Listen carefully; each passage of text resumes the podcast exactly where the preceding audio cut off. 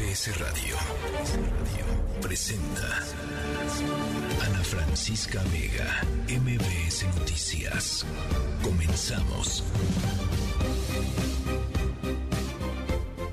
5 de la tarde en punto, ¿cómo están? Me da mucho gusto que me acompañen en esta tercera emisión de MBS Noticias. Yo soy Ana Francisca Vega.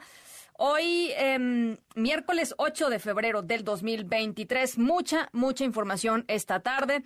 Eh, ayer por la noche se dio un giro abrupto eh, en el juicio del ex secretario de Seguridad Pública de México, Genaro García Luna. Estaremos platicando sobre ello, tratando de entender eh, qué fue lo que sucedió. Un juicio que em, pues al principio habían dicho que tardaría unas ocho semanas.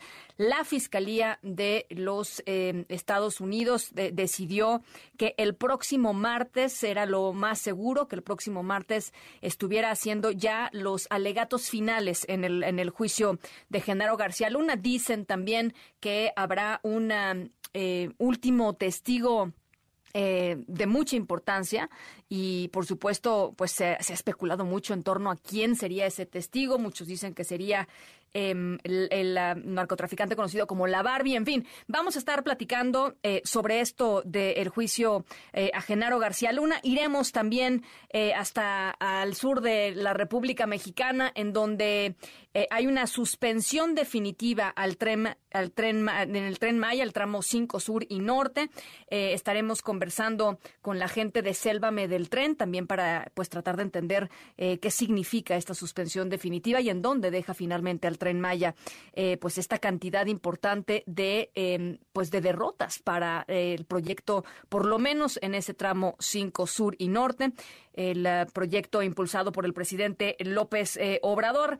Em, vamos a estar conversando también sobre las triquiñuelas de la industria de los productos ultraprocesados eh, se presentó un informe muy interesante realizado por el Poder del Consumidor en el que se revela cómo es que la industria eh, viola a la ley utilizando a niñas y a niños, estos llamados influencers en redes sociales para publicitar productos eh, ultraprocesados, productos, bueno, pues básicamente no sanos para, para niñas y niños. Semana del Arte aquí en la Ciudad de México. Ya estábamos escuchando a mi querido Joserra en Zona Maco. Vamos a ir con Mariana Linares Cruz y su plaza pública, por supuesto, con eso. Y por cierto, también, oigan, interesante esto que se da eh, a conocer. Eh, hoy, hace un segundito, se dio a conocer que Diego Coca es el nuevo entrenador de la selección mexicana eh, de fútbol. Esto es algo que está pues dándose a conocer en este en este momento. Diego Coca sería el próximo eh, em, entrenador de la selección mexicana. Por supuesto estaremos yendo con eso. Y LeBron James que se convierte en el máximo anotador en la historia de la NBA. Eh, 38.388 puntos este alero de Los Ángeles en el juego que se estaba enfrentando a Oklahoma City Thunder. Superó con ello el récord que tenía y que pues durante muchísimo tiempo eh, logró mantener Karim Abdul Jabbar con 38.387 puntos. Una barbaridad, una carrera impresionante la, de LeBron James. Y si les parece, eh, escuchemos rápidamente el momento en el cual pues encesta la canasta que lo convierte en el mayor anotador en la historia de la NBA. LeBron James. LeBron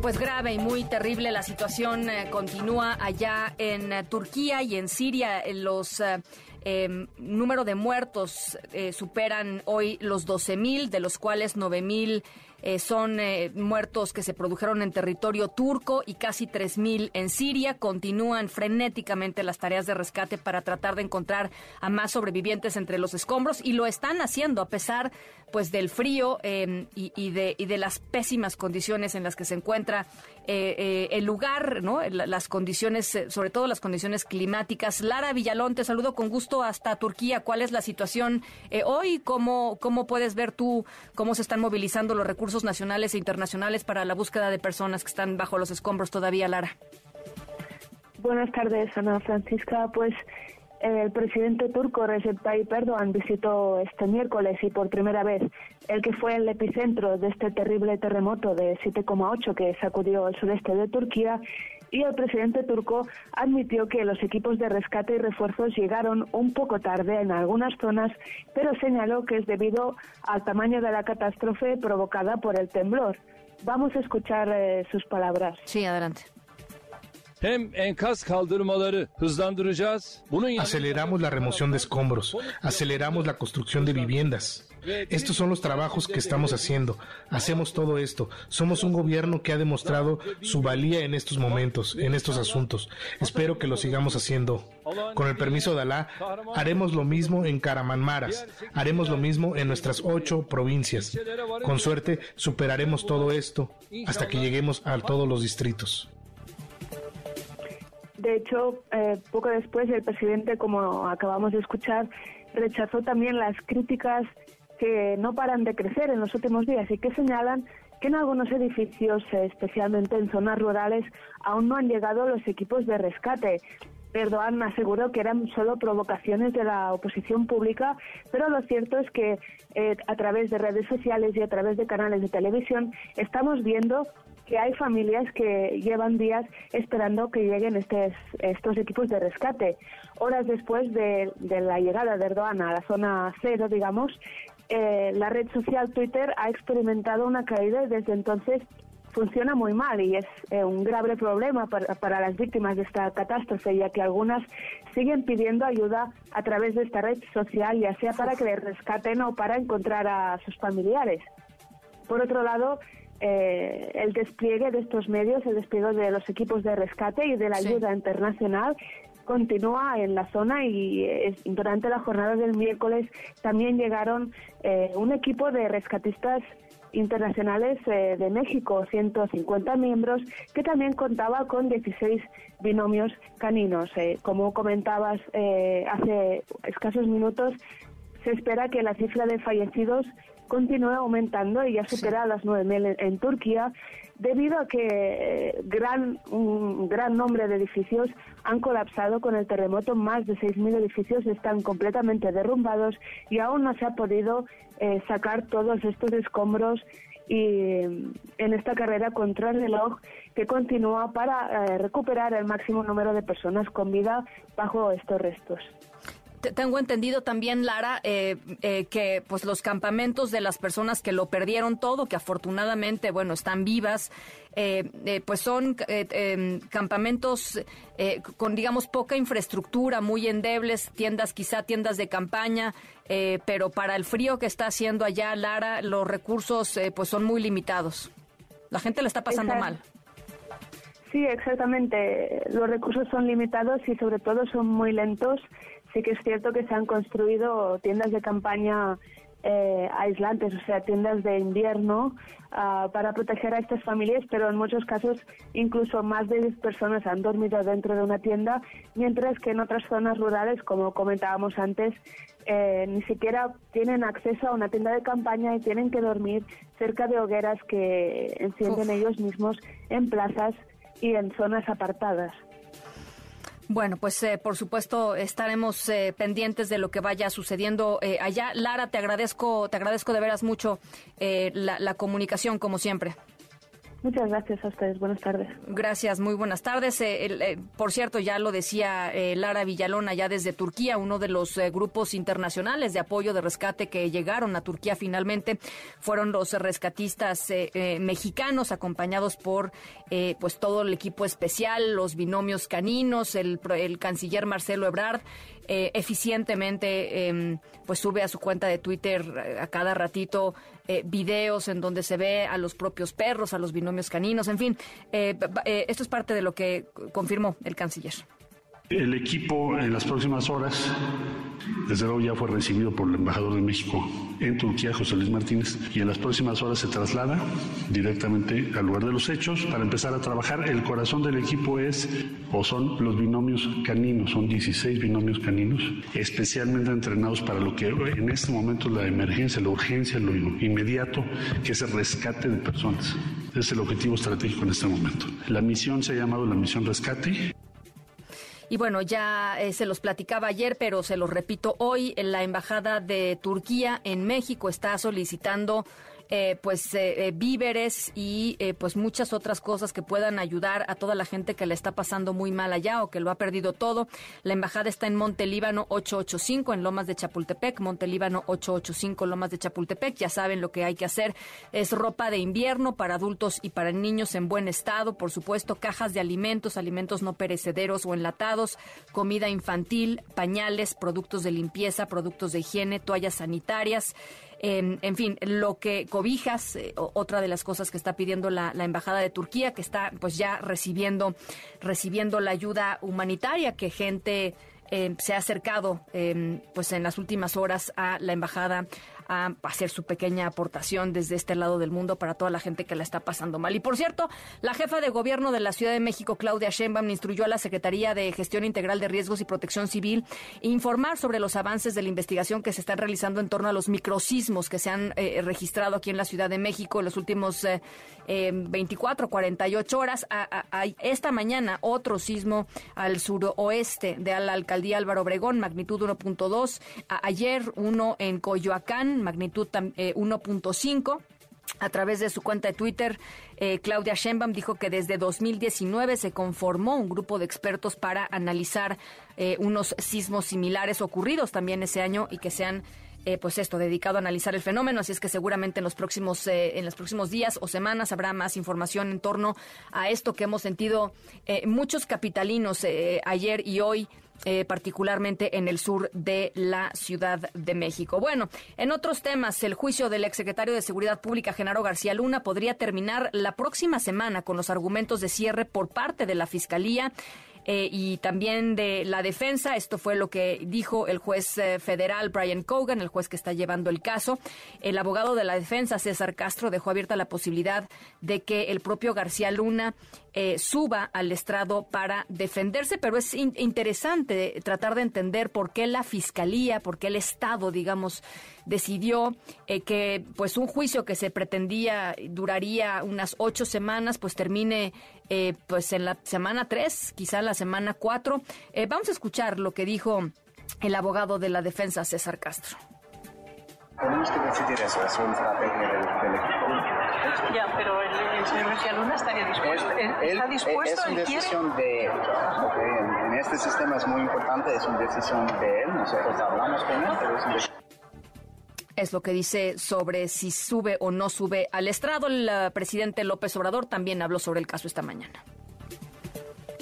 Eso tiene que demostrarse. Si él sabía y era este beneficiario de los negocios ilegales que llevaron a García Luna a acumular muchísimo dinero. ¿Y en su opinión? Vamos a esperar, vamos a esperar. Yo no quiero este, adelantar vísperas porque ayer el director editorial del Universal salió a decir de que yo era el que estaba promoviendo todo esto. Yo con Ken Salazar nunca he hablado del tema con el embajador de Estados Unidos.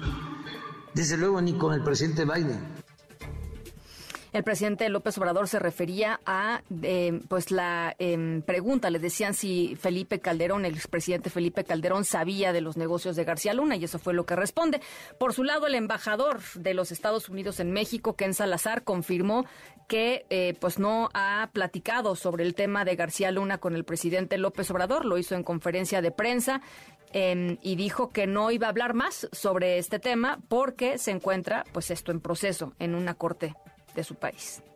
Yo nunca he tenido conversación con el presidente López Obrador sobre García Luna, entonces eh, no tengo comentario en eso, ¿no? Porque es algo que está en eh, las cortes de los Estados Unidos, ahí es donde debe de estar. Y Roberto Sandoval Castañeda, ex gobernador de Nayarit, también rechazó las acusaciones de vínculos con el narcotráfico eh, que hizo ayer Edgar Beitia, el ex fiscal de, Nayarit, en el juicio allá en contra de García Luna, en el juicio que se está llevando a cabo en Nueva York. Eh, lo hizo a través de un comunicado. Eh, hay que recordar, Roberto Sandoval está preso en el Ceferezo El Rincón, el número 4, con sede en Tepic, desde el 2021 por diversos delitos.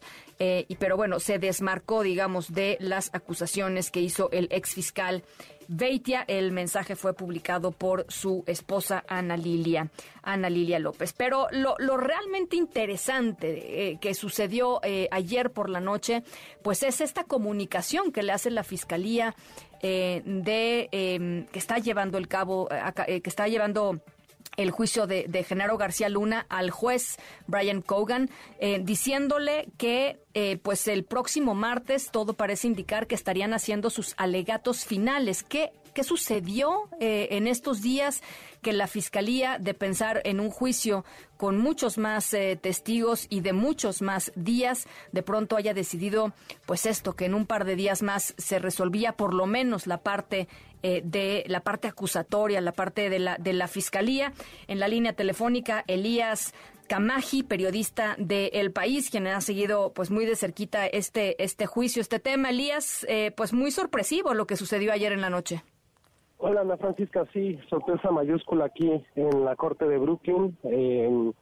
la Fiscalía ha decidido que ya no va a llamar a, más testigos, le quedan acabar con un testimonio que dejó inconcluso hoy y eh, todavía esperar la declaración de un testigo más el próximo lunes y con eso terminaría eh, su caso, entre comillas, ¿no?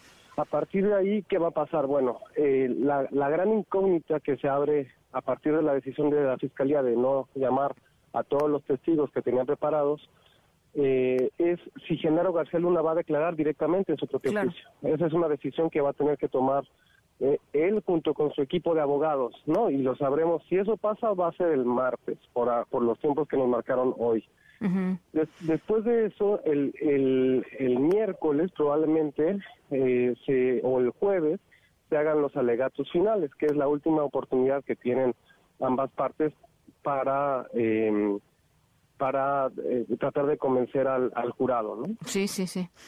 Eh, ahora, Elías, ¿qué, qué digamos, qué, qué explicaría Em, por supuesto, no somos parte de la fiscalía, pero digamos, ¿qué explicaría un, cambio de este de este tamaño en el? ¿Hay, alguna señal que hayan ustedes percibido eh, como periodistas, como reporteros que están siguiendo eh, este juicio ahí en, en, la propia corte, una señal de la fiscalía o del o del propio juez? En, en, torno, en torno a esto, porque, digamos, una cosa es quizá eh, decir, pues de los 70 testigos que yo tenía, eh, pues 10 no me van a servir, pero la cantidad, digamos, de días que terminan por, por decir esto no va a suceder y, y estos testigos ya no, ya no me están importando, ya no están pesando para mi caso, ¿cómo lo ves, Elías? Mira, esto se produce después de que el juez Kogan les dijera que no estaba tan interesado en pruebas que dieran mayor contexto sobre el narcotráfico en México o que hablaran sobre hechos que van desde 2012 a la fecha. el juez Kogan restringió mucho lo que iba a admitir en la corte, dicho y mostrado al jurado, ¿no? Estoy hablando también de fotografías, de documentos. entonces, eh, hubo una reunión, eh, aquí en la corte se les llama sidebar, ¿no? en este sidebar que es cuando interrumpen los interrogatorios y se reúnen justo a un lado de donde está el juez, eh, se discuten algunas cuestiones como de, de se, se, tratan de poner de acuerdo entre la fiscalía y la defensa para ver qué se puede preguntar o tratar de darle más fluidez al juicio. Y ahí parece que el juez Kogan esto eh, pues no lo pudimos oír directamente se pone un ruido de estática justo para que no podamos escuchar pero parece que el juez Kogan se infiere de, la, de las conversaciones que hubo después, les limitó mucho. Les dijo, miren, este, si ustedes eh, no van a llamar a todos los testigos que, que tenían pensado, les pido que me manden un, un, un, ajuste en el calendario, ¿no? Ellos tenían previsto acabar a finales de febrero o incluso ya la primera o la segunda semana de marzo. Entonces ellos dicen, bueno, ¿sabes qué? Nosotros vamos a, eh, a, a, a abreviar esta, esta fase del, del juicio y vamos a terminar la próxima semana. Ahora, hablando con, con compañeros, con, con otros reporteros que están cubriendo el juicio desde el principio y que se han incorporado después, eh, pues es una incógnita, ¿no? Yo creo que es, es, es una estrategia de la Fiscalía, dicho esto en palabras de los abogados de García Luna, eh, nos tomó por sorpresa también a ellos. Claro. Pero creo que son los únicos que los únicos que saben son son los fiscales, ¿no? Eh, es vamos a ver si les resulta esta estrategia, vamos a ver todavía qué pueden presentar el lunes y, y vamos a ver cómo reacciona también la defensa de García Luna, porque eso también les quita tiempo a ellos, ¿no? Ellos Claro. tienen previsto que tenían todavía tres semanas más para preparar esa presentación final, para ver si llamaban a testigos, además de García Luna, incluso para decir si García Luna era lo más conveniente para él que declarara, ¿no? Porque hay que decir eso, es poco común que en un caso así eh, el acusado tome el estrado y, y se defienda por sí mismo, porque eso lo, lo expone, ¿no? A las preguntas de, la fiscalía después, ¿no? Y, lo expone también a, cometer perjurio en caso de que este, se, se demuestren estos crímenes y la- los fiscales digan, sabes que mintió, pues le puede, puede resultar hasta peor para él. Entonces, es una decisión sorpresiva y tomó por sorpresa incluso a, los rivales, ¿no? Eh, a, a los abogados de García Luna. Sí. Eh, y bueno, y otra de las cosas que también está pues so- sobre, sobre la mesa es eh, el, la, la persona que estaría testificando como testigo. No, no recuerdo cuál fue em, em, la palabra que utilizaron específicamente, pero era como un testigo de importancia, un testigo de peso en estos, eh, en estos últimos eh, días. Mucho se ha dicho que tendría que ser eh, pues eh, nada más y nada menos que Edgar Valdés Villarreal, alias la, la Barbie, ¿no?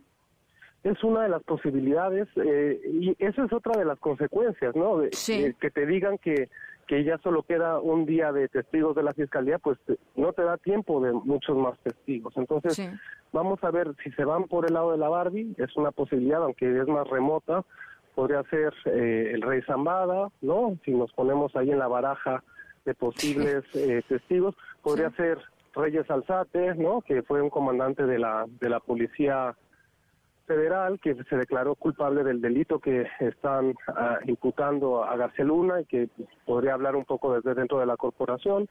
Pero eh, yo creo que lo que nos enseña esta última jornada es que es muy difícil adelantar cualquier cosa y lo mejor es esperar. Entonces Claro. lo sabremos la próxima semana porque mañana no hay audiencia, eh, van a tomarse un receso y, el lunes sabremos finalmente quién es este último testigo ¿no? Eh, que habla contra Genaro García Luna. Y, y- e y interesante porque además también podremos quizá ya hacernos ahora sí una idea muy clara de las de las contundencias, digamos, no nada más de los dichos, sino de las contundencias presentadas por la propia fiscalía. ¿no?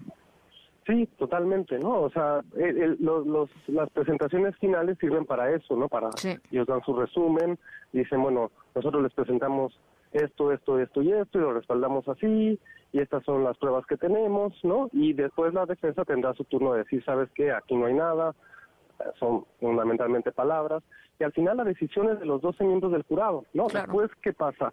Eh, des- el juez los instruye, les da instrucciones de cómo tienen que hacer ese veredicto sobre los cinco delitos que se acusa a, a García Luna y después hay un periodo de, de deliberación que es eh, pues no tiene un plazo definido tomará unos días más probablemente o quizás sea muy rápido eso también no- nos deja más dudas Eh, yo quisiera tener más respuestas Ana Francisca pero bueno estamos a poner así eh, en esta eh, en este tiempo y bueno cuando el jurado tenga un veredicto nos avisará y habrá una un anuncio oficial en la corte no con la Pues son, decisión son- del jurado son tiempos eh, son tiempos interesantísimos. Estaremos eh, conversándolo. Ojalá podamos platicar la semana que entra, Elías. Con gusto Ana Francisca que estés muy bien Gracias. Igualmente, Elías Camaji, por supuesto, hay que leerlo en el país, las crónicas diarias de lo que sucede en el juicio de Genaro García. Una a las 5 con 24. MBS Noticias informa.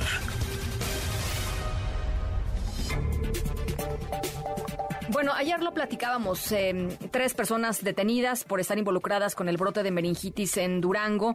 Eh, son 35 las personas que han muerto. Lo hablábamos con la propia fiscal. Y hoy un grupo de eh, médicos eh, anestesiólogos se manifestaron en, eh, tras la detención de Omar N., una de estas tres personas involucradas. Ayer nos lo contaba la fiscal. Es un, doctor, es un anestesiólogo. Omar N., quien nos decía, la fiscal iba de un lado a otro, pues con, con los... em, con las, eh, los medicamentos, ¿no? De un hospital a otro con los medicamentos que además se tenían que, que mezclar y bueno, pues eh, digamos, dando a entender la fiscal que no había protocolos básicos. El gremio de anestesiólogos está eh, pues eh, enojado, está dolido por, por esta detención. Dicen, el Colegio de Médicos exige a las autoridades no hacer un linchamiento en su contra porque la culpabilidad del detenido no ha sido comprobada todavía. Marta Leticia Casas, te saludo con, con mucho gusto. ¿Cómo están las cosas? Buenas tardes, Marta Leticia. ¿Qué tal? Muy buenas tardes. Un saludo desde Durango. Fíjate que desde que se conoció la detención de estas personas, se levantaron en protesta dos grupos. Uno es el Sindicato de Trabajadores de la Secretaría de Salud.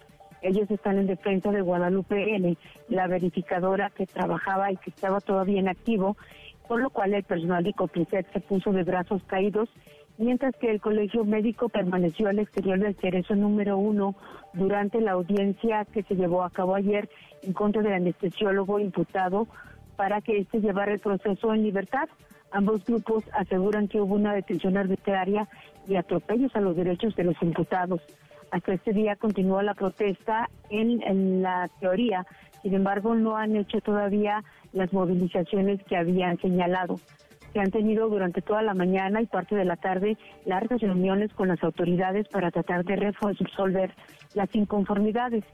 Pero llama la atención que a través de redes sociales el ahora detenido Omar N antes de ser resguardado por las autoridades, publicó un video a través de Twitter donde plasmó el miedo a que se actuara en forma incorrecta en su contra, recordando además que él tenía un amparo que no fue válido y que aún así se llevó a cabo la detención.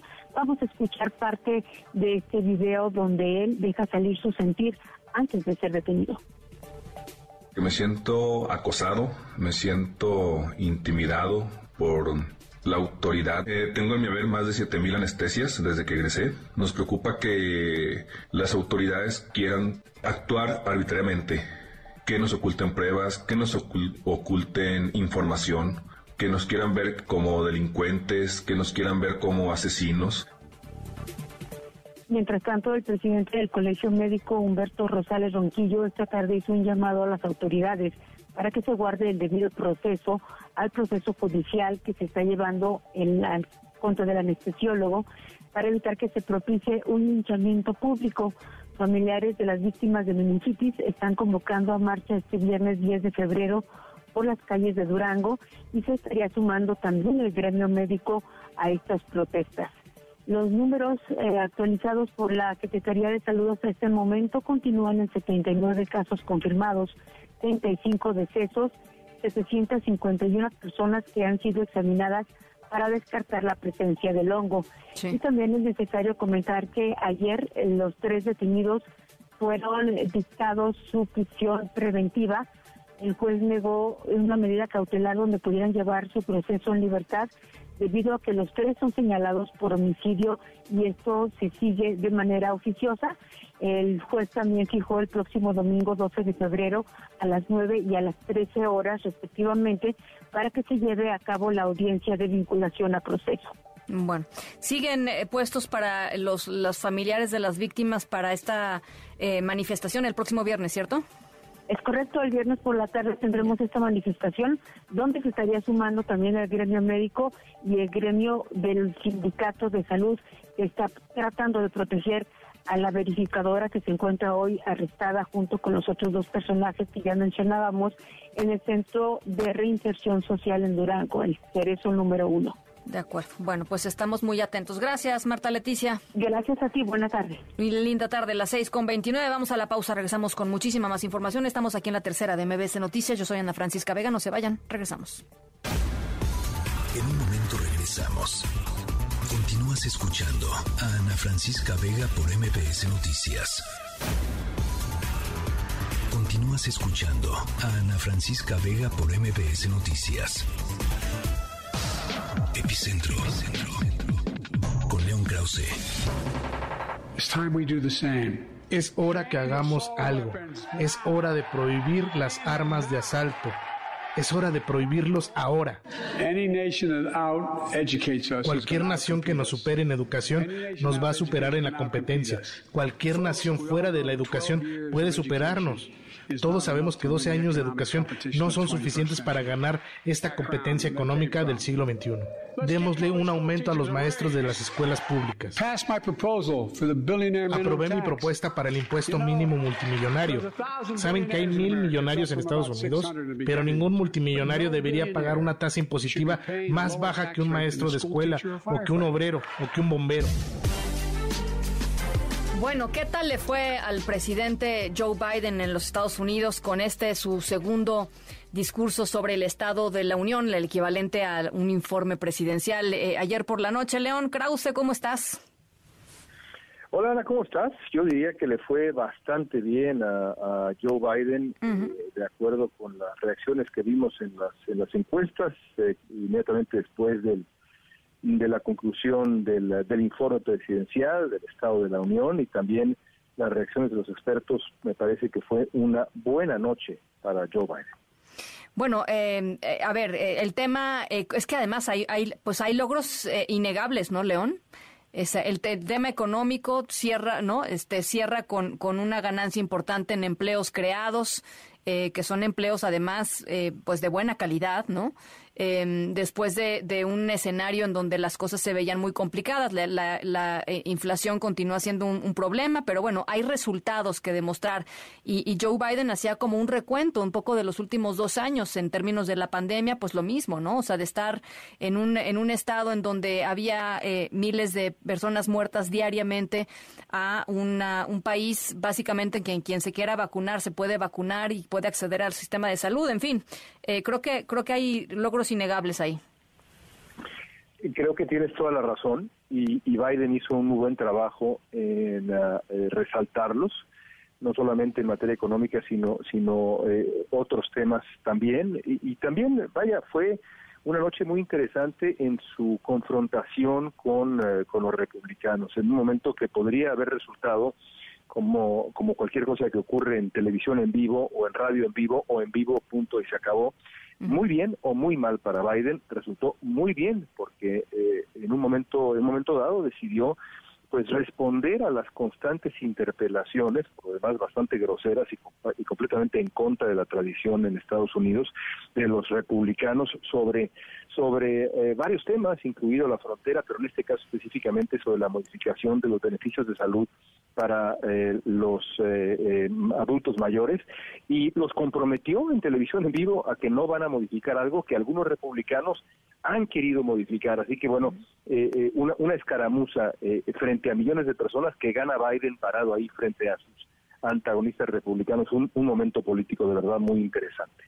Ahora, eh, ¿cómo, ¿cómo, tomarías, o siempre los, los eh, presidentes, hay que decirlo, eh, invitan a, gente, digamos, ajena al mundo político, a estos, a estos discursos del Estado de la Unión? En algunas ocasiones han sido, por ejemplo, los padres y madres de los niños asesinados en Sandy Hook, lo recuerdo muy bien. ¿no? Este, esta matanza estudiantil espantosa hace unos años. Eh, y, y, anoche estuvieron ahí los padres de este joven afroamericano que fue pues brutalmente golpeado por la policía hace unos días y, y, que murió después. ¿Cómo, ¿Cómo lo toman, digamos, o cómo, cómo se toma esta, esta muestra de, pues no sé, supongo es, es algo significa que están estos dos personajes ahí, ¿no? Sí, la embajadora de Ucrania, eh, eh, eh, padres de una niñita sobreviviente de cáncer, en fin, los temas que, que importan al, al gobierno de, Estados Unidos que, encabeza Joe Biden. Por desgracia, Ana, una, una cosa es, digamos, el, el ritual del, del informe y, esta, esta coreografía de personajes y otra muy distinta, los logros y lo que se puede lograr a futuro. Se lograron, se logró legislación para, para control de armas bastante modesta, pero bueno, fue bipartidista y Biden así lo, lo resaltó, pero por ejemplo en migración, los uh, activistas de migración están hoy muy dolidos, molestos y dolidos porque pues Joe Biden básicamente eh, eh, concedió, sin conceder, pero concedió que una reforma migratoria va a ser realmente muy complicado. Incluso dijo, bueno, si no hacen esto, por lo menos déjenme asegurar la frontera. Creo que la frontera en los próximos dos años va a ser eh, desde mi punto de vista. Eh, el tema central va a ser la seguridad fronteriza, los opioides, la reforma migratoria, me parece, no la veremos en estos dos años, eh, como no la hemos visto en mucho tiempo, y la frontera, tanto para allá como para, tanto para México como para Estados Unidos, va a ser un tema central la seguridad fronteriza. Bueno, pues ahí está. Te mando un abrazo, mi querido León. Gracias, Ana. Igualmente. Mm, muy buenas tardes, las 5 con 36, León Krause desde Miami, eh, las 5 con 36. Ana Francisca Vega, NMBS Noticias. Let me tell you about a girl she lives next door. Every morning before the sun comes up, she my coffee in my favorite cup. That's I know, yes, hallelujah, I just love her so. Bueno, arrancamos nuestra historia sonora con esta delicia de Ray Charles, uno de los pues, grandes cantantes eh, estadounidenses, famosísimo por ser uno de los mejores exponentes del blues y de la música particularmente sureña de los Estados Unidos. Eh, Ray Charles, también muy conocido por haber llegado muy lejos en su carrera, em, estando absolutamente ciego desde los siete años debido a un caso de glaucoma. En nuestra historia sonora de hoy vamos a platicar sobre ceguera, sobre ceguera en total o ceguera parcial, pero vamos a platicar sobre ceguera. Eh, es realmente em, muy linda historia sonora, muy esperanzadora. Las cosas a veces parecen ir por el lado correcto. En este caso, así lo es. Las 5 con 37, vamos a la pausa, los dejamos con Ray Charles un ratito más. Estamos en la tercera de MBS Noticias. Yo soy Ana Francisca Vega. No se vayan, volvemos.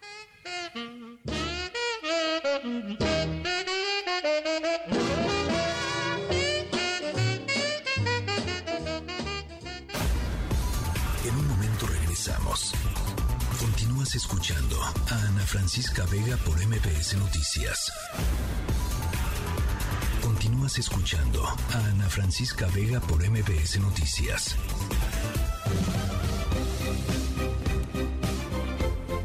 Bueno, ya se los platicaba al inicio de este espacio. Eh, un juez otorgó una suspensión definitiva al tramo 5 sur y norte del tren Maya, este tramo que ha estado pues en el centro de los litigios para tratar de, pararlo. Es el, el tramo eh, pues ambientalmente con, más eh, Em, pues con más cuestionamientos, hay que decirlo.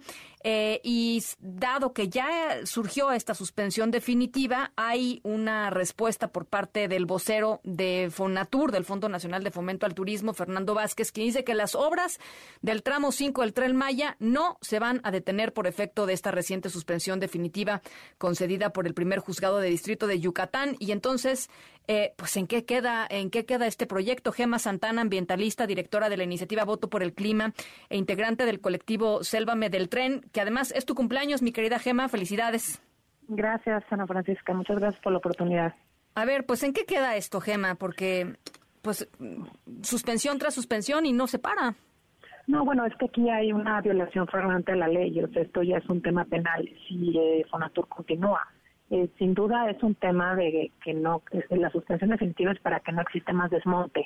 Y claro que ya desmontaron prácticamente todo el tramo 5, pero todavía falta una parte del municipio de Solidaridad, o sea, no pueden realmente cortar ya ni un solo árbol, aunque ya lo han hecho. Aquí el tema es que efectivamente salió diciendo eso el vocero de Fonatur y de hecho hoy Fonatur también presenta ahora una autorización por parte de Semarnat sobre el uso de suelo. ¿No? Al 31 de enero del 2023, después justamente de que nosotros sacamos esta suspensión definitiva, que no, nos, nos puso la suspensión definitiva el juez, y bueno, hoy sacan esto, ¿no? O sea, es, realmente preocupante que la autoridad esté primero destruyendo y después saque autorizaciones que además tardan bastante tiempo y las saquen de un día para otro. Es prácticamente el trabajar a modo eh, a fuerzas un proyecto que no es viable, que sigue sin proyecto ejecutivo y que está violando de todas, todas las leyes ambientales, tanto el equilibrio ecológico como la de manejo forestal, que además, déjame decirte que esta última fue propuesta y aprobada por Morena y salió en el diario oficial de la Federación en 2021. Entonces, estamos realmente preocupados de que el gobierno federal que se encarga de, pues, respetar realmente las leyes y de cuidarnos no lo está haciendo. Entonces, si van a continuar con la obra, pues estamos hablando ya que esto se va a temas pues penales, ¿no? ¿Y, cuáles son los pasos allá? O sea, ¿cuáles son los pasos por la vía penal, Gema? Mira, por la hay muchos pasos, Ana Francisca, pero bueno, te, te, adelanto aquí, aquí algunos directamente. Este, prácticamente que el recurso de revisión ante el tribunal, pues prácticamente presentarlo por la obra de suspensión que no concedieron en su momento contra Severo y Profepa, y de la suspensión que otorgaron y con esta nueva autorización, pues es prácticamente hacer hacerle ver a los magistrados que no sirve de nada devastar todo y después obtener las autorizaciones. Nosotros de verdad esperamos que este recurso no lo autoricen y no le den pues obviamente el visto bueno a, a porque entonces estaríamos diciendo que pues tampoco tenemos protección del Poder Ejecutivo, perdón, del Poder Judicial. Sí. Ahora, eh, cuéntanos un poco cómo están las cosas eh, eh, en el terreno, Gema. Yo sé que ustedes están, pues, por supuesto, muy en contacto con las comunidades, trabajando muy de cerca allá. ¿qué, ¿qué, está pasando en el terreno? porque, porque, pues, lo que escuchamos en las mañaneras y lo que reportan ustedes, pues, son cosas diametralmente distintas, ¿no?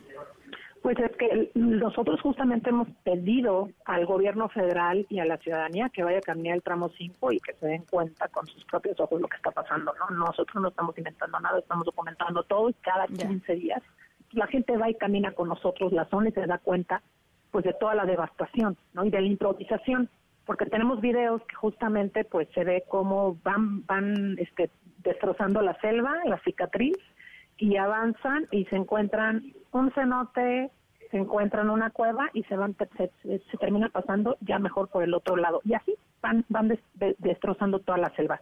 El, aquí el problema en realidad no es tanto el tema de la deforestación. Muchos piensan, bueno, este, se han deforestado carreteras, se han deforestado. No, no, no. Aquí el problema es abajo, eh, la contaminación del acuífero y además de que continuar el tren por esa vía del tramo 5 impacta también hasta la selva de Calakmul. En, en realidad el tema ambiental es mucho menor en el tramo 5, con todo lo que nosotros hemos visibilizado en comparación al tramo 6 y el tramo 7, que también ya está siendo devastado. Entonces, cambiaron la ruta de carretera y se metieron a la selva. Y eso no nada más es una cicatriz y una contaminación del agua, sino también los desarrollos aledaños que ya se están comprando. Vamos a desaparecer la segunda selva más importante de Latinoamérica, en donde depende toda la ciudadanía de esa región para vivir con el agua que está abajo, porque nada más de ahí se abastece. Bueno, pues eh, estaremos pendientes, Gema. ¿Cuándo, digamos, cuándo se activan estos nuevos mecanismos o estas nuevas rutas? Estamos ya en ello, ya nos, ya nos adelantamos, ya, ya recibimos esta, esta, entre comillas, autorización de uso del suelo de Fonatur que sacó hoy este y pues justamente estamos esperando la respuesta de los magistrados y sin embargo nosotros seguimos documentando que no desmonten ni un árbol más porque sí hay todavía una zona de solidaridad del tramo 5 que pues que no pueden no pueden seguir avanzando. Bueno pues eh, ojalá que ojalá que así sea. Te, te, te agradezco mucho Gema como siempre que platiques con nosotros no, al contrario, muchas gracias por el espacio. Esta actualización, Gema Santana, ambientalista, directora de la iniciativa Voto por el Clima y participante integrante del colectivo Sélvame del Tren. Las 5 de la tarde con 46 minutos. La tercera de MBS Noticias. En MBS, noticias que ponen de buenas como parte de las labores que lleva a cabo el SENACICA para disminuir el riesgo de introducción de plagas y enfermedades exóticas a territorio nacional, entre enero y diciembre de 2022, la Secretaría de Agricultura y Desarrollo Rural rechazó la entrada al país de 2.665 embarques que no cumplieron los requisitos sanitarios de importación, con lo que se evitó el ingreso de 191 plagas de importancia cuarentenaria que significaban un riesgo para el patrimonio agroalimentario nacional. El proyecto Chapultepec Naturaleza y Cultura, ubicado en uno de los sitios emblemáticos de la Ciudad de México, ha permitido abrir espacios que han sido cerrados al público y ampliar la oferta cultural para el goce de la ciudadanía, expresó la secretaria de Cultura Alejandra Frausto al dar a conocer los avances del proyecto, que dijo harán del bosque de Chapultepec la zona cultural, artística y de naturaleza más importante de México. La Secretaría de Educación Pública informó que a partir de este mes inició la entrega del primer pago de las becas Benito Juárez de Educación Básica, Media Superior y Superior de 2023, por lo que los beneficiarios de los tres programas recibirán 1.750 pesos correspondientes a los primeros dos meses de este año. Con información de Lourdes González, Alex de la Rosa. En MBS, noticias que ponen de buenas. En un momento regresamos. Continúas escuchando a Ana Francisca Vega por MBS Noticias. Ya estamos de regreso. Ana Francisca Vega en MBS Noticias. 5 de la tarde con 51 minutos, nuevo triunfo, al menos parcial, para Ovidio Guzmán, el hijo de Joaquín El Chapo Guzmán, que obtuvo una nueva suspensión eh, en contra de su eh, extradición a los Estados Unidos, un país que lo está requiriendo por el delito de tráfico de drogas. René Cruz, ¿cómo estás? Buenas tardes. Hola Ana, amigos del auditorio, muy buenas tardes. Así es, eh, un juez de distrito le concedió una nueva suspensión a Ovidio Guzmán López, el ratón, contra su extradición a Estados Unidos para ser juzgado en una corte del Distrito de Columbia por los delitos de conspiración para distribuir cocaína, metafetamina y marihuana. El hijo de Joaquín El Chapo Guzmán interpuso ayer este nuevo juicio de amparo contra la orden de aprehensión con fines de extradición y señaló como autoridad responsable al juez de distrito con sede en el reclusorio norte, aquí en la Ciudad de México. Everardo Maya Arias, quien es el titular del juzgado tercero de distrito en materia de amparo y juicios federales en el Estado de México, admitió a trámite la demanda de garantías y le concedió a Guzmán López la suspensión de plano. El impartidor de justicia explicó que la medida cautelar es para el efecto de que el quejoso no sea extraditado del país y quede a disposición del juzgado de amparo por cuanto hace a su libertad personal en el lugar en el que se encuentra recluido, es decir, en el penal del altiplano. Precisó que la suspensión se concede siempre y cuando no se trate del cumplimiento a una sentencia que haya causado ejecutoria y agregó que no surtirá efecto alguno si la orden de extradición reclamada fue emitida por autoridades diversas a las señaladas como responsables o bien si se emitió dentro de un procedimiento resuelto en su totalidad de manera definitiva en el que se le haya otorgado al quejoso la oportunidad de hacer valer su derecho fundamental de defensa. Maya Arias apercibió a las autoridades que en caso de no dar cumplimiento a la resolución, se dará vista a la Fiscalía General de la República, por lo que se podrían hacer acreedoras a una sanción de tres a nueve años de prisión, multa de 50 a 510, así como la destitución e inhabilitación de tres a nueve años para desempeñar otro cargo, empleo o comisión públicos. Asimismo, dio un plazo de 24 horas para que den cumplimiento a esta suspensión de plano que se suma eh, pues a la suspensión definitiva que ya le otorgó otro juez también del Estado de México en contra también de este proceso de extradición. Ana, el reporte que tengo. Bueno, pues por lo pronto en eso va eh, va bien la, la defensa de, de Ovidio Guzmán. Gracias, René. Muy buenas tardes. Muy buenas tardes. Y por cierto, eh, poquito más de un mes de la captura de este individuo, eh, los elementos del ejército ya finalmente se fueron de la comunidad de Jesús María, allá en Culiacán, en donde fue detenido, ustedes recordarán, en donde fue aprendido y la gente en los días posteriores decía, pues vengan a cuidarnos porque eso está peligrosísimo, no se atrevían a, poner un pie afuera de su casa. Eh, resulta que eh, pues ya se fue el ejército. Karina Méndez, ¿cómo estás? Te saludo hasta Sinaloa. Hola, ¿qué tal Ana Francisca? Buenas tardes. Desde Sinaloa te saludo y te informo que tras los hechos de violencia que se vivieron en Sinaloa con la detención de Ovidio Guzmán López, conocido como el ratón, hijo de Joaquín El Chapo Guzmán, el pasado 5 de enero en la comunidad, en lo, en lo que fue conocido el Culiacanazo 2.0, militares que se encontraban en el poblado o en la comunidad de Jesús María se retiraron del lugar eh, Adán Landeros Espinosa, teniente coronel a cargo de la novena zona militar, dio a conocer que durante el mes que estuvieron en Jesús María, elementos del Ejército, Guardia Nacional y Fuerza Aérea realizaron actividades en beneficio de la población. Escuchemos a Adán, a Adán Landeros Espinosa, teniente coronel a cargo de la novena zona militar. Conforme fueron pasando los días, se dio mayor participación de la gente, tanto como lo observa ahorita, que este, tienen la confianza en el ejército mexicano, la Guardia Nacional y la Fuerza Aérea de las actividades que estamos haciendo son para beneficio de ellos. de semanas hubo la primera retirada que los pobladores aplaudieron y agradecieron ya que estaban siendo víctimas de hostigamiento, así como diversos enfrentamientos y presuntos disparos de la propia Serena hacia gente inocente. Esto después de que los pobladores tomaron la explanada de Palacio de Gobierno, eh, quebraron las, eh, las puertas principales y le exigieron al gobernador que los ayudara para que se retirara la autoridad de su poblado. Cabe destacar que la presencia militar es en todo Sinaloa y continúan dando los conocidos rondines con la finalidad de brindar un clima de seguridad y tranquilidad para toda la población. Hasta aquí mi reporte, Ana Francisca. Gracias, muchas gracias, Karina. Buenas tardes. Muy buenas tardes. Oigan, y no sé si se han dado cuenta, si han salido, eh, si viven aquí en la Ciudad de México o han salido al Estado de México o a otros lugares del, país en carretera, hay un aumento en las tarifas de las casetas a nivel federal. Eh, de las autopistas, un 7.8, eh, 7.82% de aumento en las casetas de la red federal de autopistas. Esto ha pues, hecho eh, pues enojarse y repelar públicamente incluso eh, a, varios eh, gobernadores em, a partir del el martes 8, 7 de, febrero, es decir, ayer, pero incluso desde el fin de semana ya había un incremento en ciertas, en ciertas casetas. en el Estado de México, la autopista México-Toluca, por ejemplo, pasó de los 97 pesos a los 105 pesos, es decir, el costo se incrementó eh, 8 pesos y la cosa no debe caer tampoco nada bien allá en el Estado de México. Querido Juan Gabriel González, ¿cómo estás?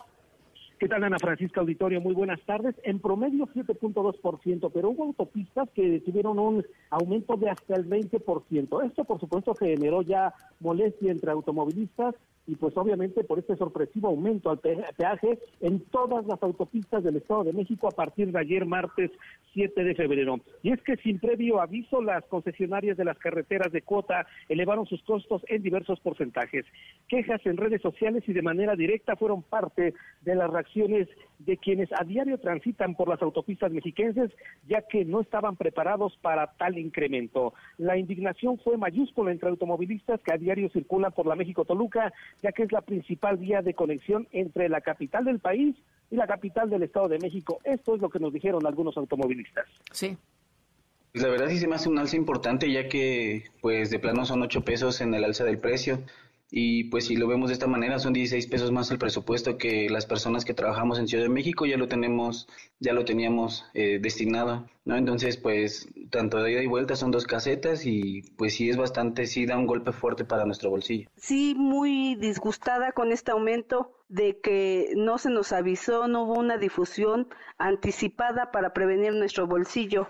El día de ayer en la mañana estamos con la sorpresa de que las tarifas aumentaron, nosotros venimos con el dinero limitado, nuestro trabajo es todos los días hacia la Ciudad de México. El primero se trataba de un joven que trabaja en el servicio público. La segunda era una comerciante. Decirte, Ana Francisca, que la México Toluca subió 8.2% al pasar de 97 a 105 pesos el tramo completo. La Toluca Zitácuaro se elevó de 101 a 120 pesos. El ramal Valle de Bravo subió de 103 a 122 pesos. La Toluca Tlacomulco subió de 94 a 102 pesos. La Toluca Naucalpan se fue de 162 a 175 pesos, así como la autopista Pirámide se elevó de 97 a 102 pesos. Por mencionarte algunas autopistas del Estado de México y la molestia ciudadana. Ana Pues cómo no, pues cómo no, porque eh, pues los, eh, los salarios ahí siguen igual, ¿no? Eh, o si suben, pues suben lo mismo que suben los, los costos, entonces pues como si no subiera nada. En fin, mi querido Juan Gabriel, gracias. Pendientes, Ana Francisca, buenas tardes. Igualmente, muy, muy buenas tardes. Las 5 de la tarde con eh, 59 minutos. algunos, el, gobernador de Nayarit, Miguel Ángel Navarro, fue quien se sumó, dice, al reclamo de las y los nayaritas ante el incremento que lesiona la economía social. También el gobernador de Sinaloa, dice Rubén Rocha, eh, a nombre de las y los sinaloenses, me pronuncio en contra del aumento en la tarifa de los diversos tramos a la maxipista Mazatán-Culiacán, dado que resulta lesivo para la economía de nuestra eh, población. Eh, en esa vía, por ejemplo, la caseta de Costa Rica pasa de 168 a 236 pesos, muy significativo, eh, y la de mármol pasa de 146 a 204 pesos, o sea, incrementos realmente incrementos realmente importantes. Y en el caso del Estado de México, pues imagínese, ¿no? O, o bueno, en caso de que la gente lo use diario, pues imagínese nada más, simple y sencillamente, pues no da, ¿no? No da, no da el salario para hacerlo. Las seis de la tarde en punto. Ana Francisca Vega, NMBS Noticias.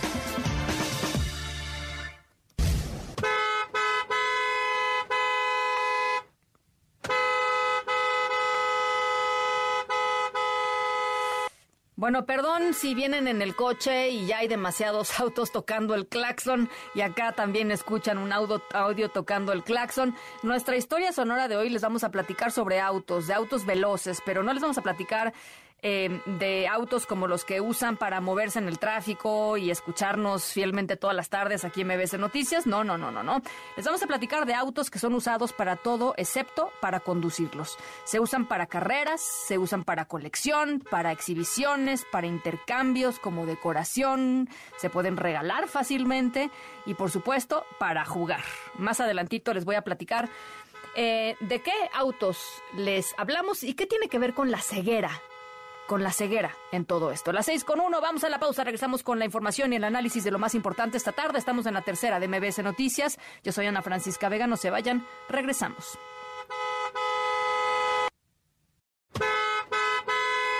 En un momento regresamos. Continúas escuchando a Ana Francisca Vega por MBS Noticias.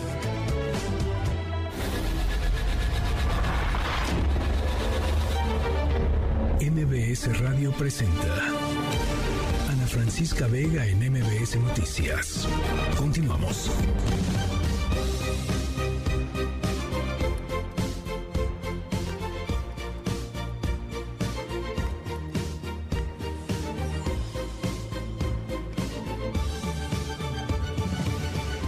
Seis de la tarde con siete minutos. Gracias por seguir con nosotros en esta tercera emisión de MBS Noticias. Yo soy Ana Francisca Vega. Hoy miércoles 8 de febrero de 2023. Les recuerdo nuestro número de WhatsApp 5543771025. En la siguiente hora vamos a estar platicando con Alejandro Calvillo, director del Poder del Consumidor. Nos va a platicar sobre la utilización de chavitos y chavitas influencers para hacer que niñas y niños le pidan a sus papás pues que les compren comida chatarra. Eh, ¿Cómo está usando la industria a estos chicos influencers para pues tratar de ganarse apoyos? Vamos a estar conversando sobre esto y además Mariana Linares Cruz y su plaza pública, la Semana del Arte 2023, la Semana de Maco 2023 aquí en la Ciudad de México, una semana intensísima y muchas veces muy hermosa. Así es que eh, todo esto y mucha más información por lo pronto a las 3 de las 6. Noticias informa.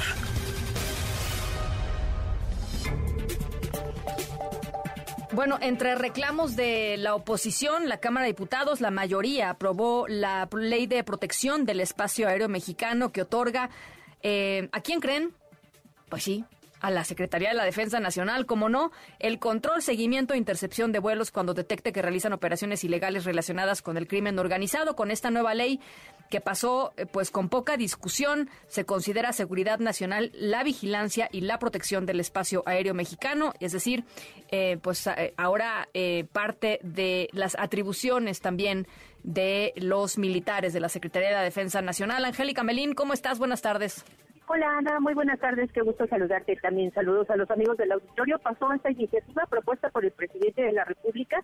Eh, uno de los temas en materia de aviación que más me interesan al Ejecutivo Federal es establecer esta ley de protección al espacio aéreo mexicano, del espacio aéreo mexicano, en los términos que ya planteaba Sana, justamente que sean las Fuerzas Armadas las que se hagan cargo pues eh, de la seguridad en el eh, ambiente, en el espacio aéreo y bueno, pues también de realizar las operaciones y de coordinar al resto de las dependencias que contribuirán a la detección y eh, pues intercepción también de vuelos o eh, actividades, operaciones aéreas puedan resultar ilegales, irregulares eh, y eh, que no cumplan con las disposiciones de la ley. Este planteamiento establece, Ana, que las medidas para detectar y desactivar actos, operaciones y vuelos en el espacio aéreo que pudieran constituir ilícitos, que puedan representar amenazas a la seguridad nacional y bueno, pues se entrega a las Fuerzas Armadas la facultad de aplicar las nuevas disposiciones y que sea el ejército el que coordine al resto de las dependencias que se van a encargar de estas tareas. La votación de esta reforma propuesta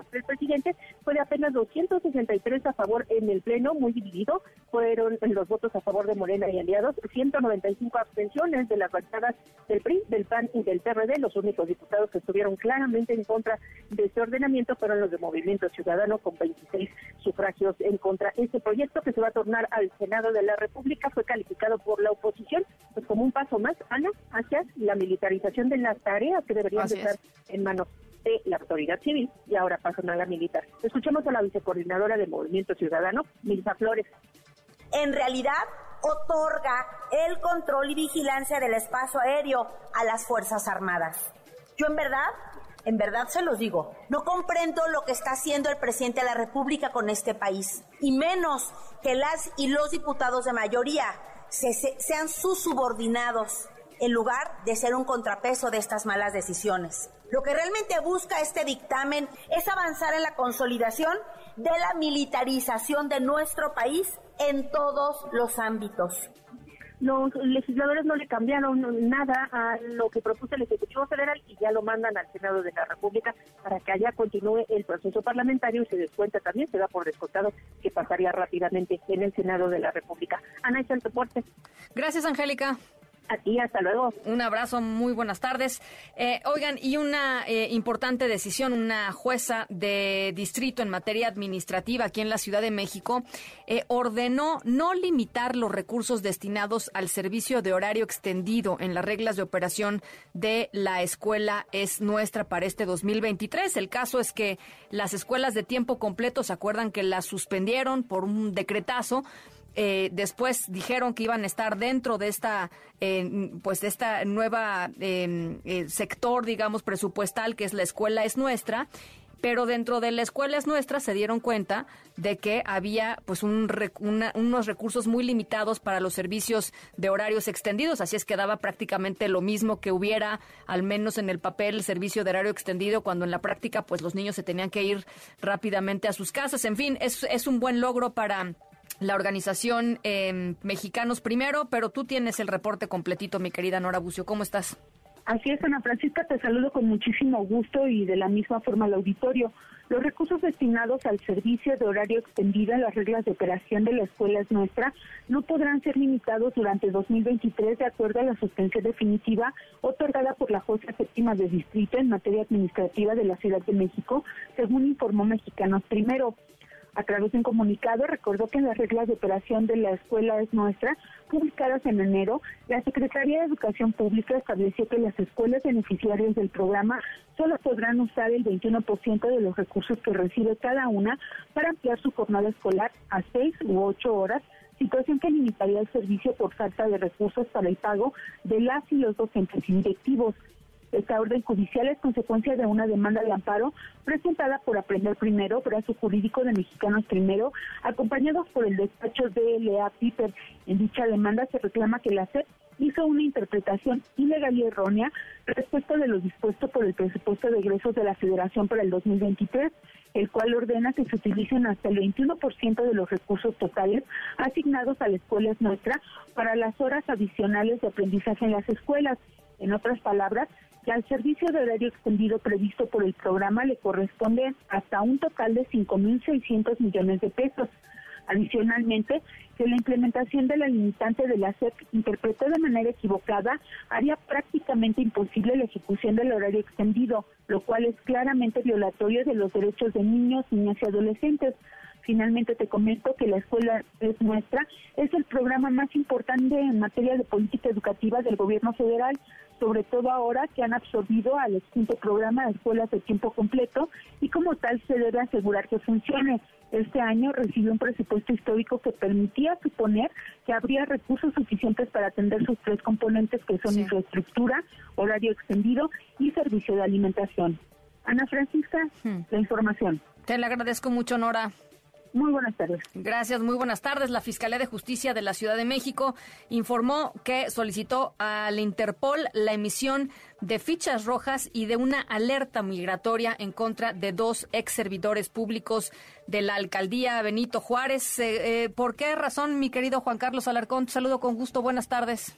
Gracias, Ana. Es un placer saludarte. Muy buenas tardes. César N., empleo de la alcaldía Benito Juárez y una gestora de trámites son buscados con orden de aprehensión por la Fiscalía General de Justicia y se solicitó la, a Interpol México la emisión de la ficha roja para su localización. Ambos forman parte de una estructura delictiva vinculada a actos de corrupción para la realización de trámites en la citada alcaldía. Ulises Lara, vocero de la Fiscalía, informó que de acuerdo con una denuncia presentada ante la institución se estableció que César N solicitó una dádiva de 82.500 pesos para concluir un trámite cuya aportación tendría que hacerlo directamente en la Dirección General de Planeación, Desarrollo y Participación de la Alcaldía Benito Juárez. Lo dijo de la siguiente forma. Sí. La víctima refirió que le comentaron que realizando este pago quedaría garantizado el trámite y durante el proyecto, así como la realización de la obra, no tendría ningún problema de verificaciones ni de protección civil.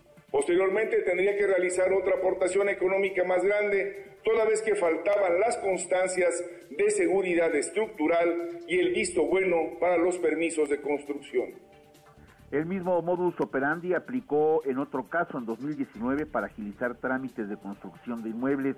Ulises Lara explicó que en estos hechos posiblemente está involucrada Elvia, quien fugía como gestora o enlace con César N para la tramitación de dichos documentos. Las investigaciones confirmaron la participación de ambas personas en el contrato con víctimas, en el contacto con víctimas y como posibles encargados de negociar los recursos económicos para la realización de trámites. Ulises Lara presentó un audio que no forma parte de la carpeta de investigación, pero que da cuenta de la forma de operar para extorsionar a empresarios del ramo de la construcción.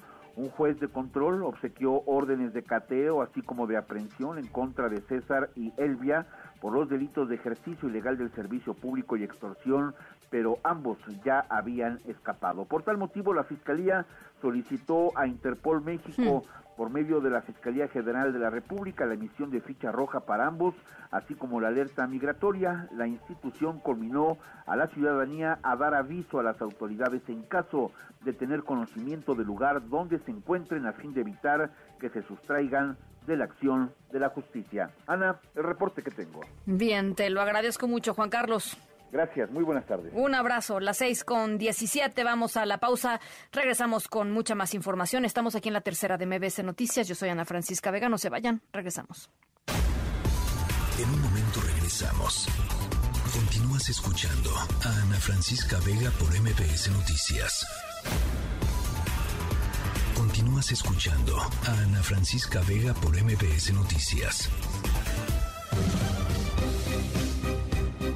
6 de la tarde con 19, 19 minutos. Fíjense que la organización El Poder del Consumidor dio a conocer un eh, informe al que han eh, titulado Chatarra Influencer, en donde se documenta cómo ocho de las grandes compañías de em, comida con eh, pocos nutrientes, es decir, la llamada comida chatarra y, las, y la industria de las bebidas endulzantes ha encontrado una nueva manera de tratar de persuadir a las familias mexicanas y seguramente eh, ya nos lo contarán ahorita, pero particularmente a los más vulnerables, que son las niñas, los niños y los eh, adolescentes, a que compren justamente estos productos a través de pues las admiradísimas figuras de los influencers, muchos de ellos también eh, niños y, adolescentes, y a través de esta figura de los influencers, bueno, pues tratar de eh, divulgar engañosamente eh, los contenidos de sus productos para venderlos. En la línea telefónica, Alejandro Calvillo, director del Poder del Consumidor.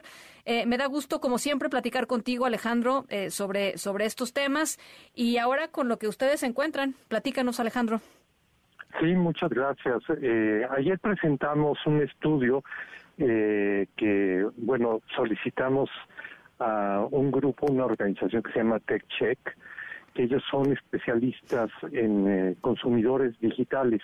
Sí. Y el estudio es sobre la publicidad que están realizando influencers de comida chatarra, de bebidas azucaradas que tienen cierta regulación en los demás medios, es decir, este tipo de productos no se publicitan en programas infantiles, en los cines, en películas que son eh, familiares, en clasificación A, es decir, hay un esfuerzo para no exponer a los niños. Y aquí es muy grave porque pues el, influencer pues lo que tiene es una gran influencia, es decir, y aquí lo que aparece es como una recomendación del influencer como algo que está recomendando personalmente, no aparece como publicidad. Y esto es una violación a la ley, porque hay un principio que se le conoce como un principio universal de autenticidad en la publicidad, es decir, que uno como consumidor, como audiencia, tiene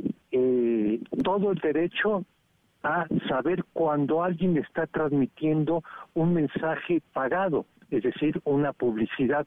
Se ha pagado en especie, se ha pagado con dinero. y estos influencers están ganando grandes cantidades de dinero, ¿no? Y transmiten esto como una recomendación y le transmiten esto como una recomendación de un producto que no es saludable a niños y a niñas. E incluso eh, se, yo, uno no conocía esto porque, bueno, ya de cierta edad, pues no está siguiendo estas, eh, estos espacios, pero hay influencers menores de edad haciendo este tipo de publicidad con cientos de miles de seguidores, ¿no? Entonces, Lo cual es también... una llamada de atención para que se regule esto como ya se empieza a regular en algunos países.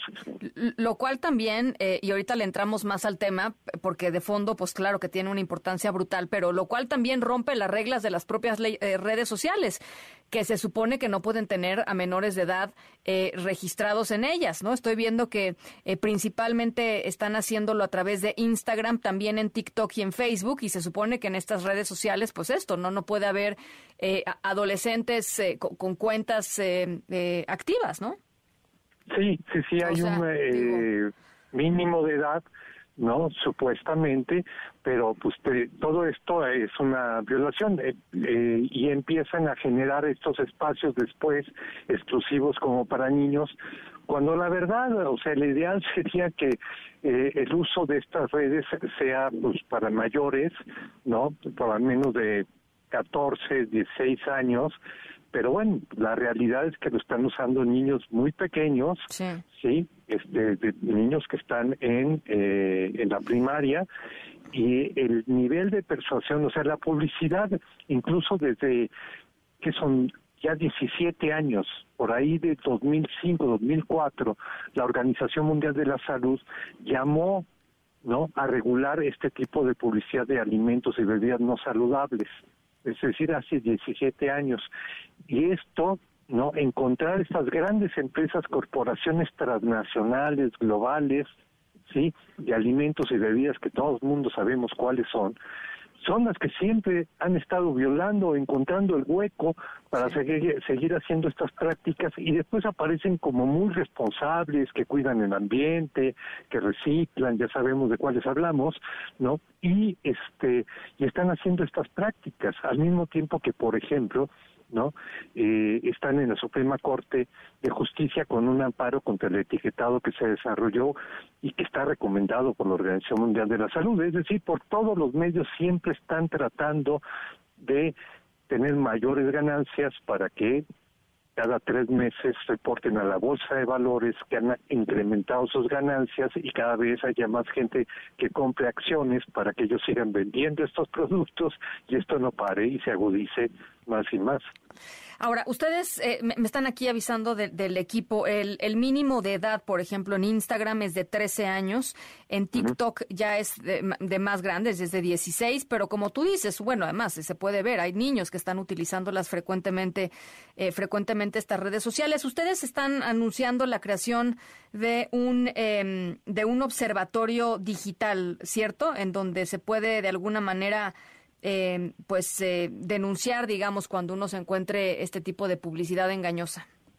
Sí, sí, sí. Eh, este, si ponen chatarra influencers van a poder encontrar eh, este espacio en la red donde lo que queremos es que todos nos convertamos en este en observadores, en denunciantes. ayer presentamos este informe junto con la doctora Clara Luz Álvarez, que junto eh, que ella y yo eh, somos parte de un grupo que formamos eh, parte del Consejo Consultivo de Profeco y estamos creando un grupo, se ha creado un grupo sobre publicidad de influencers. Entonces esto se tiene que difundir porque en muchos casos, ¿no?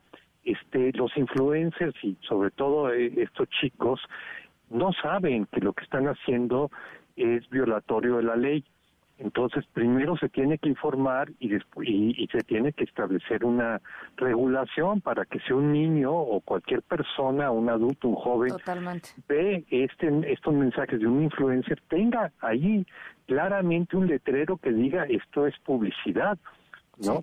Eh, Porque eh, eh, eso es, lo importante, ¿no? Eso es lo importante, o sea, que en todo caso pudiera haber una leyenda en estas en estas publicaciones, en estos videos, en donde se dijera, pues sí, claramente esto que usted está viendo o esto que tú estás viendo es esta es una es un anuncio pagado, porque eso es lo que son, pues, ¿no? O sea, son anuncios pagados. Em, y, creo que creo que sería importantísimo. ¿Hay de alguna manera, Alejandro, eco en el Congreso, te parece?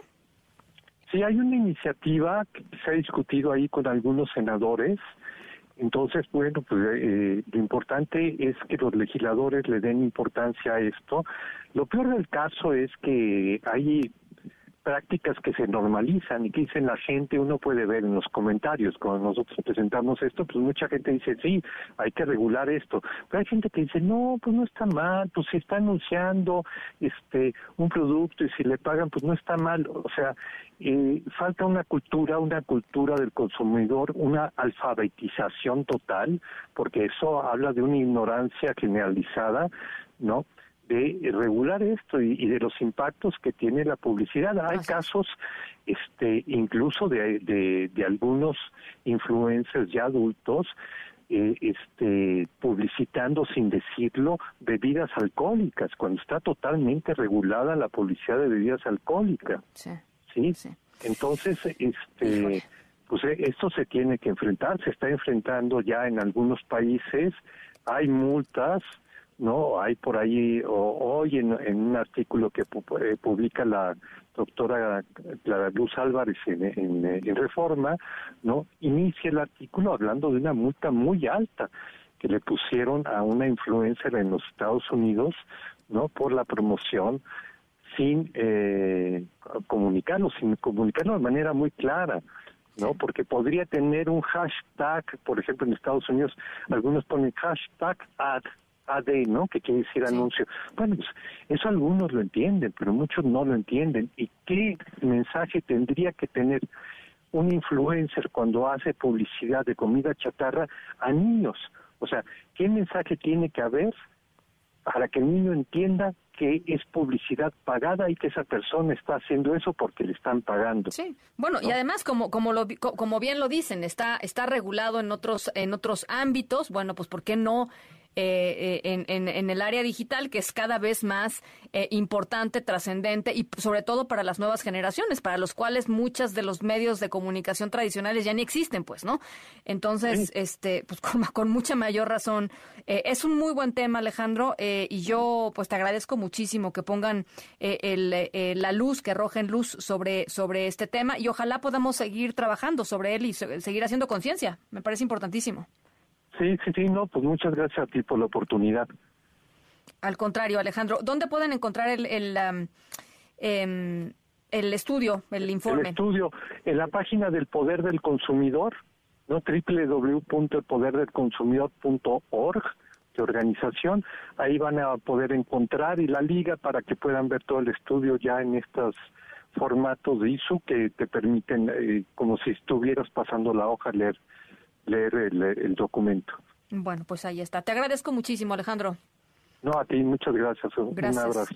Gracias, abrazo de vuelta a las seis con treinta. Por supuesto, en el documento está, eh, pues nada, eh, detallado exactamente eh, cuáles son estas empresas que están recurriendo a estos mecanismos de, em, pues de marketing, eh, o de pues publicidad engañosa para atrapar a niñas, niños y adolescentes en nuestro país. Así es que se los compartimos con muchísimo gusto a través de nuestras redes sociales para que puedan echarle un ojito y sobre todo también ustedes estar muy pendientes de lo que están consumiendo ustedes mismos o los niños a su alrededor en términos de em, pues la, calidad del contenido que están viendo en redes sociales. Las 6 con 31.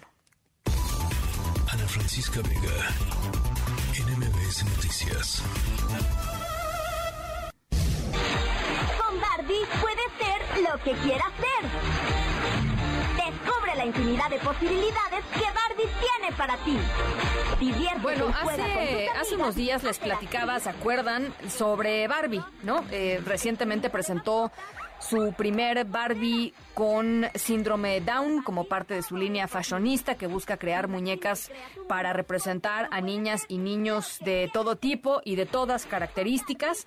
Eh, nuestra historia sonora de hoy pues es similar porque les vamos a platicar de una iniciativa de otra marca de juguetes eh, que busca que sus nuevos modelos sean también cada vez más incluyentes eh, para que puedan ser utilizados por todas las personas, en especial por todas eh, las niñas y niños que juegan con sus productos.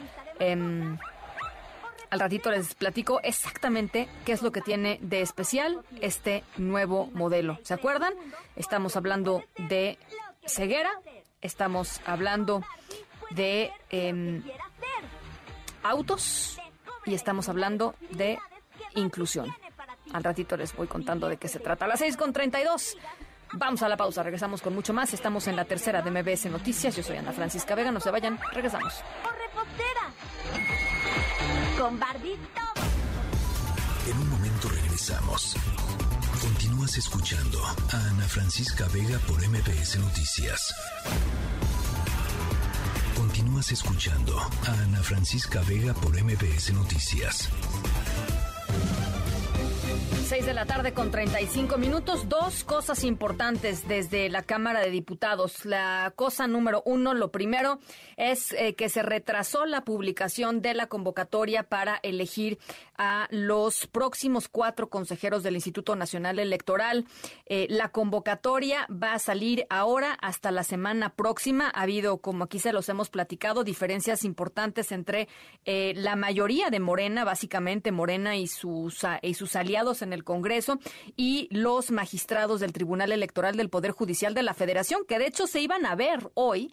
Eh, y, y la mayoría de Morena decidió eh, pues que se cancelaba la reunión porque los magistrados del Tribunal Electoral del Poder Judicial de la Federación les dijeron pues vengan a, nuestras oficinas, a, nuestras, a nuestra sede, digamos, y aquí nos reunimos eh, y, y la mayoría de Morena dijo no, no, no, no vamos a ir allá. En fin, que, que las cosas tensas en cuanto a esta sucesión en el Instituto Nacional Electoral, importantísima, por supuesto, para lo que venga en las elecciones federales del 2024. Angélica Melín, esa es una de las cosas. La otra es la polémica por la eh, destitución de eh, Santiago Krill como presidente de la mesa directiva de la Cámara de Diputados. Le van a dar derecho de audiencia, dicen también Morena y los aliados allá en diputados. ¿Cómo estás, Angélica, nuevamente? Hola Ana, de nueva cuenta, muchas gracias. Un saludo para el auditorio. Hay varios frentes abiertos en la Cámara de Diputados Sí. estos dos temas que se trataron el día de hoy, y que se pues reanudará, ya determinan los líderes parlamentarios retomar este proceso de selección de los nuevos aspirantes del Instituto Nacional Electoral. Bien decía Ana, este proceso que arrancó desde el mes de diciembre, prácticamente cuando se emitió eh, la primera convocatoria para elegir a estos cuatro consejeros que se van en abril próximo. Hubo una sentencia del Tribunal Electoral que puso pausa en este procedimiento porque hubo quejas para eh, pues reclamar derechos por parte de ciudadanas y bueno, a raíz de esto se detuvo todo este asunto de la selección de los consejeros del INE, ya ni siquiera se comenzaron a inscribir los aspirantes, Ana, y ahora dicen los diputados federales que van a retomar a partir de la próxima semana todo este procedimiento y también pues lo que tienen que hacer la siguiente semana es integrar el comité técnico de selección para que ya puedan comenzar a inscribirse los aspirantes que ya los legisladores puedan evaluar, evaluar estos perfiles que se puedan presentar. Escuchamos al presidente de la Junta de Coordinación Política, el diputado Ignacio Mier, quien anunció esto que ya la siguiente semana se retoma este tema de línea aquí en San Lázaro. Vamos a escuchar. El asunto de la emisión de la convocatoria de integración del comité técnico se va a hacer la próxima semana. Tuve conocimiento de la sentencia del Pleno hace unos días. Nos dio el mandato para que la Junta de Coordinación Política elaborara nuevo proyecto de convocatoria y la integración del, propio comité técnico. Lo vamos a hacer la próxima semana y con eso ya arranca formalmente el proceso para la renovación de los cuatro consejeros. La, convocatoria se instalaría el comité. Ana, los diputados federales no han precisado qué cambios le van a hacer a la convocatoria a la selección de los consejeros para que ya pueda comenzar a fluir nuevamente este procedimiento. Se prevé que atiendan lo que les pidió el eh, Tribunal Electoral, que fue, bueno, pues integrar elementos de eh, equidad, también eh, diferenciar una terna, una de las ternas que se van a elegir para el consejero presidente en particular, y bueno, pues atender lo que el Tribunal Electoral les marcó. Y también bien decía Ana, se enojaron los coordinadores parlamentarios con la respuesta que les dio el Tribunal Electoral, los magistrados que les dijeron, bueno, pues si quieren reunirse, si quieren vernos, les damos una audiencia y dijeron los diputados federales, nosotros no les pedimos audiencia de oídas, ellos dijeron que querían una, un diálogo pues como político con los magistrados electorales y como no les gustó la respuesta de los juzgadores, dijeron los diputados no vamos al tribunal y ahora nos vamos a buscar una mesa de diálogo con la Suprema Corte para precisamente responder esta sentencia del tribunal. Eso por parte de eh, la selección de consejeros del INE. Y el otro frente que tiene abierto aquí en la Cámara el presidente de la mesa directiva, Santiago Krill, por lo que ocurrió la semana anterior con el acceso de elementos militares armados a la Cámara a quienes se les impidió pasar al salón de sesiones para hacer la ceremonia de instalación de Congreso General. Bueno, el día de mañana le van a leer la cartilla en la Junta de Coordinación Política al diputado Santiago Krill, pues porque todavía le tienen reclamos, reclamos a ese respecto. Es nuevamente el diputado Ignacio Mir. Pero decidimos que debíamos de escucharlo antes de tomar una decisión de carácter jurídica con base a lo que establece el reglamento y la ley. Y el día de mañana lo estamos invitando a que venga a dialogar con nosotros, con la Junta de Coordinación Política y definir una ruta por el bien de la, del Congreso y por el bien específicamente de la Cámara de Diputados. Hay que recordar, Ana, que los diputados del PP, los diputados del Verde también se allanaron a estas mociones pidiendo la renuncia, la destitución del diputado Cris Miranda. Los diputados de Morena también se pronunciaron a favor de que se pudiera remover al presidente de la mesa directiva. Hay que decir que no tienen la votación necesaria para poder ah, llevar a cabo esta mm, disposición, para poder llevar a cabo este propósito de quitar al diputado Cris Miranda y poner a alguien más en la mesa directiva de San Lázaro. Y por eso, bueno, pues ya al parecer el día de mañana Lima Las tienen previsto una reunión después del mediodía aquí en privado con eh, los líderes parlamentarios y con el diputado Cris Miranda. Él dice que pues ya él intentará pasar la página a este desaguisado que se dio aquí la semana pasada en el Palacio Legislativo de San Lázaro y pues todo lo que tiene que resultar de esta reunión, dice al menos el diputado Santiago Cris, es que bueno pues se definan bien los protocolos de eh, realización de ceremonias en las que intervengan elementos del ejército mexicano y que vengan a la sede de la Cámara de Diputados y bueno, pues eh, si es necesario reformar las leyes en la materia, que se reformen para que no vuelva a ocurrir lo que les mm. pasó a los diputados la semana pasada. Así las cosas se pierdan la Ana. Bueno, pues ya lo estaremos conversando mañana, a ver cómo le va a Krill. Gracias, gracias, Angélica. A ti, Ana, hasta luego. Muy buena tarde, las 6:41. Plaza Pública con Mariana Linares Cruz. My love. Too sexy for my love. Love's going to leave me.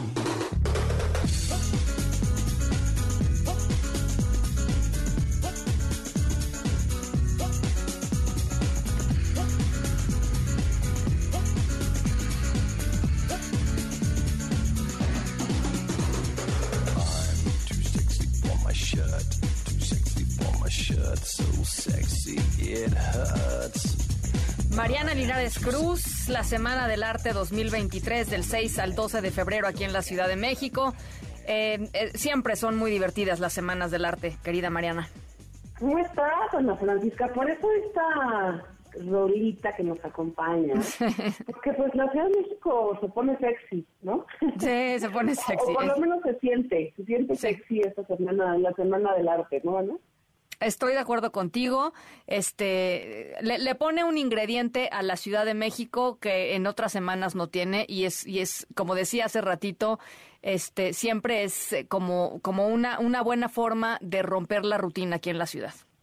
Totalmente, Ana, y particular que le llamemos la Semana del Arte, que tampoco es que tengamos tanto tiempo con esa con esa particularidad, como que es la suma de muchas variables, Ana eh, la Semana del Arte es apenas así un mote que le vamos poniendo hace unos cinco años y quisiera recordar en, este, esta recomendación porque pues resulta, Ana, que hace 20 años, esta es la 19 edición, la edición número 19, pues se hizo la primera feria de arte llamada Maco, que hoy se llama Zona Maco.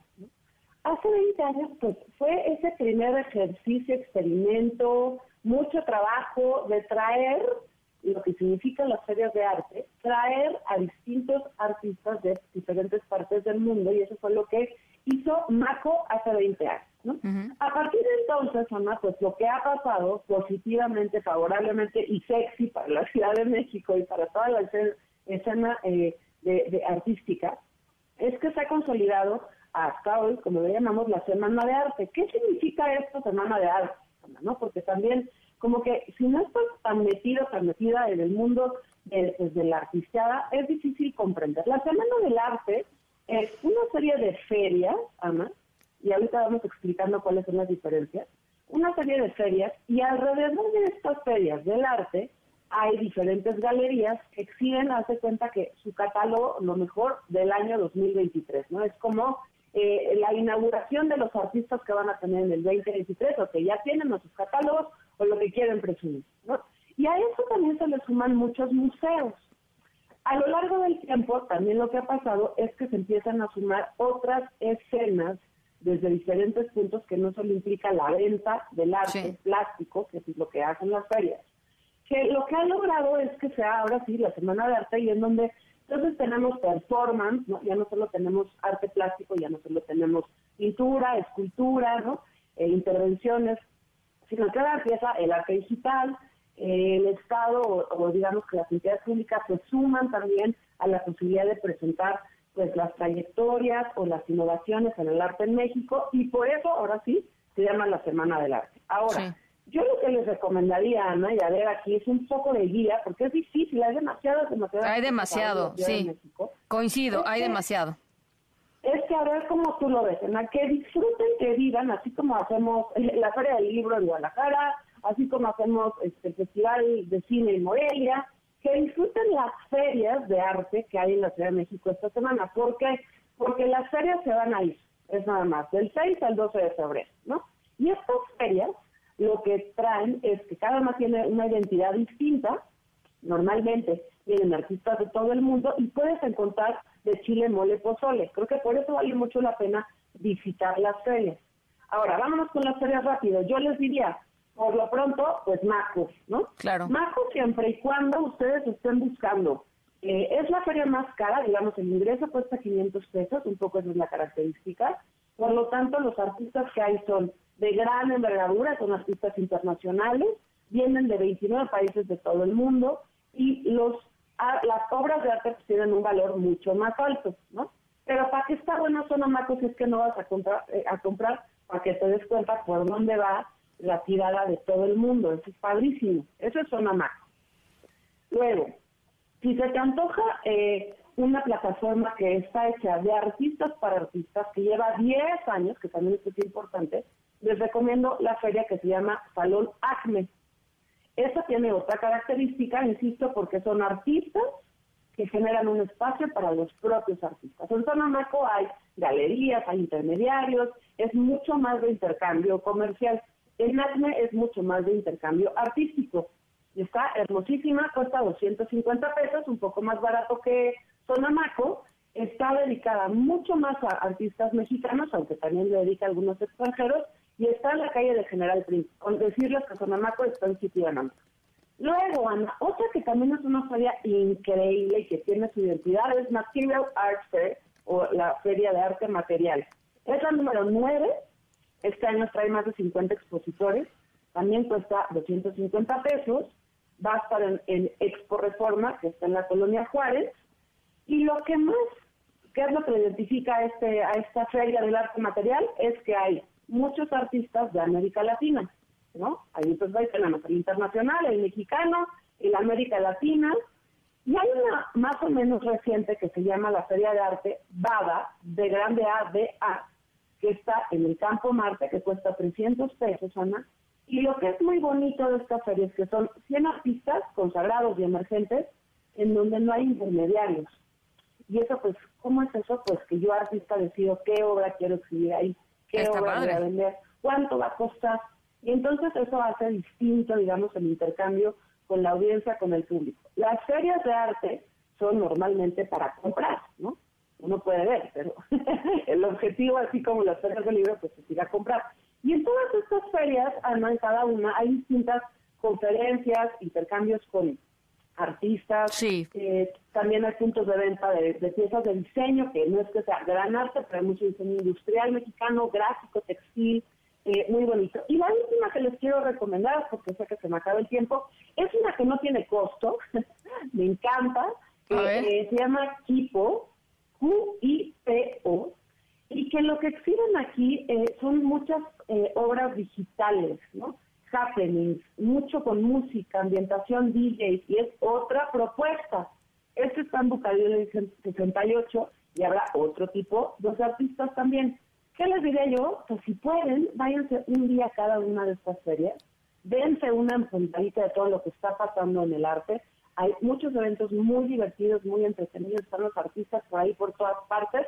Y ya después que se vayan la próxima semana, se dedican a ir a las galerías que van a tener a todos estos artistas a lo largo de varios meses. Y así no se pierden de las ferias que se duran de aquí hasta el domingo. Y fíjate que eh, para la gente que nunca ha ido, eh, yo, yo les eh, invito de veras este, a que digamos, rompan el, el, miedo y experimenten, eh, porque, porque es como, como lo decías muy bien, como cuando uno va por primera vez a la FIL Guadalajara, es tan inmensa, tiene tantísimas cosas que uno se pierde. Y eso a veces es el chiste, ¿no? Perderse eh, y disfrutar con lo que uno se vaya encontrando. Ya si después eh, les deciden que les gusta y el año que entra lo vuelven a repetir, bueno, pues ya pueden ir con más estrategia y decir, quiero ir a ver esto, quiero ir a ver lo otro, esto me puede interesar más, en fin.